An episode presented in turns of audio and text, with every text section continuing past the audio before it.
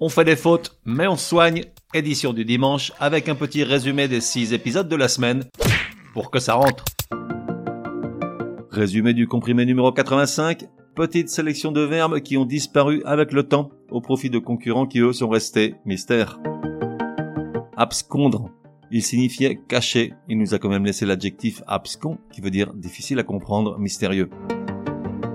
Désopiler voulait dire déboucher. Aujourd'hui, on utilise avec joie un lointain dérivé, désopilant. Quérir, bien que parfois encore utilisé dans l'expression aller ou envoyer quérir, uniquement à l'infinitif, il y a longtemps, quérir voulait dire chercher. Aujourd'hui, curieusement, on utilise encore les verbes dérivés s'enquérir et requérir. Poire. Il y a fort longtemps, péter, soit lâcher des vents, avait un concurrent, le verbe poire.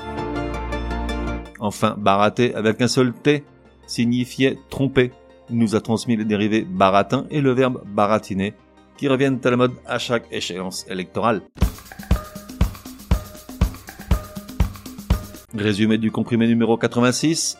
Comment parfaitement écrire et employer la locution et autres. Premier point. Elle est toujours au pluriel, tant le mot autre que le nom qui le suit.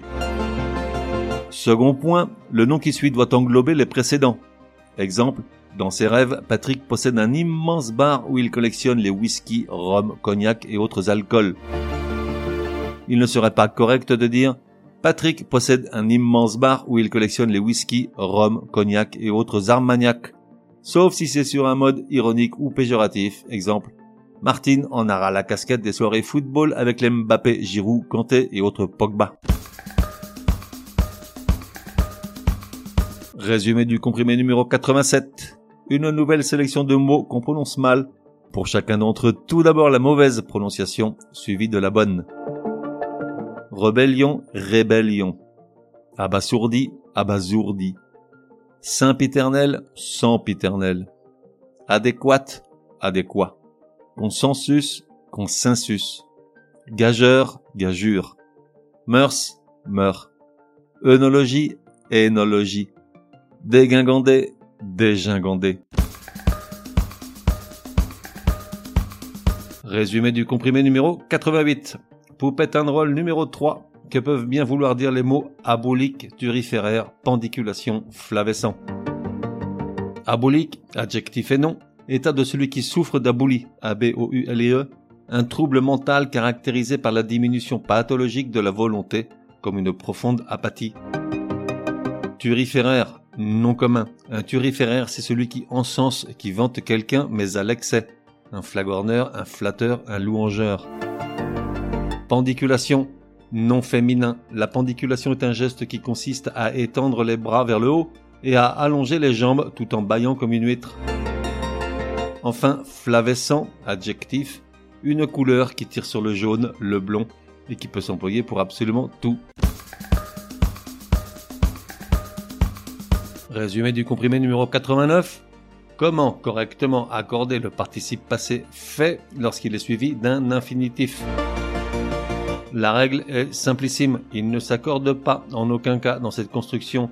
Fait est toujours invariable, que le sujet soit féminin, féminin ou masculin pluriel, ou que le COD soit placé avant.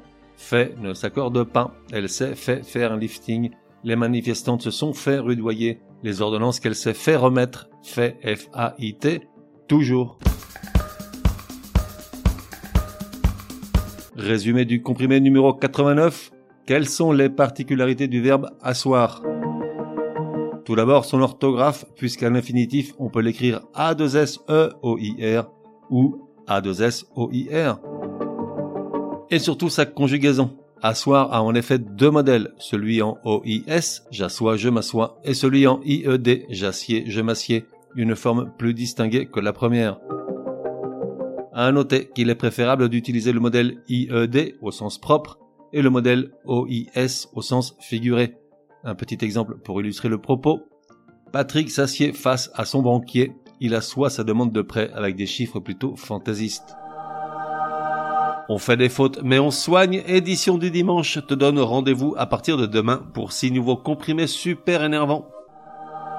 Prends bien note s'il y a une règle de français qui t'énerve grave, soumets-la à Martine et Patrick. Ils seront ravis, aussi crétins soient-ils, de la décortiquer lors d'un prochain comprimé. Pour cela, une seule adresse, contact at uncompriméparjour.com. Enfin, n'oublie pas de laisser un chouette commentaire et tout un tas d'étoiles sur ta plateforme de podcast préférée. Ça serait drôlement chouki. Pour le reste, café et à la messe.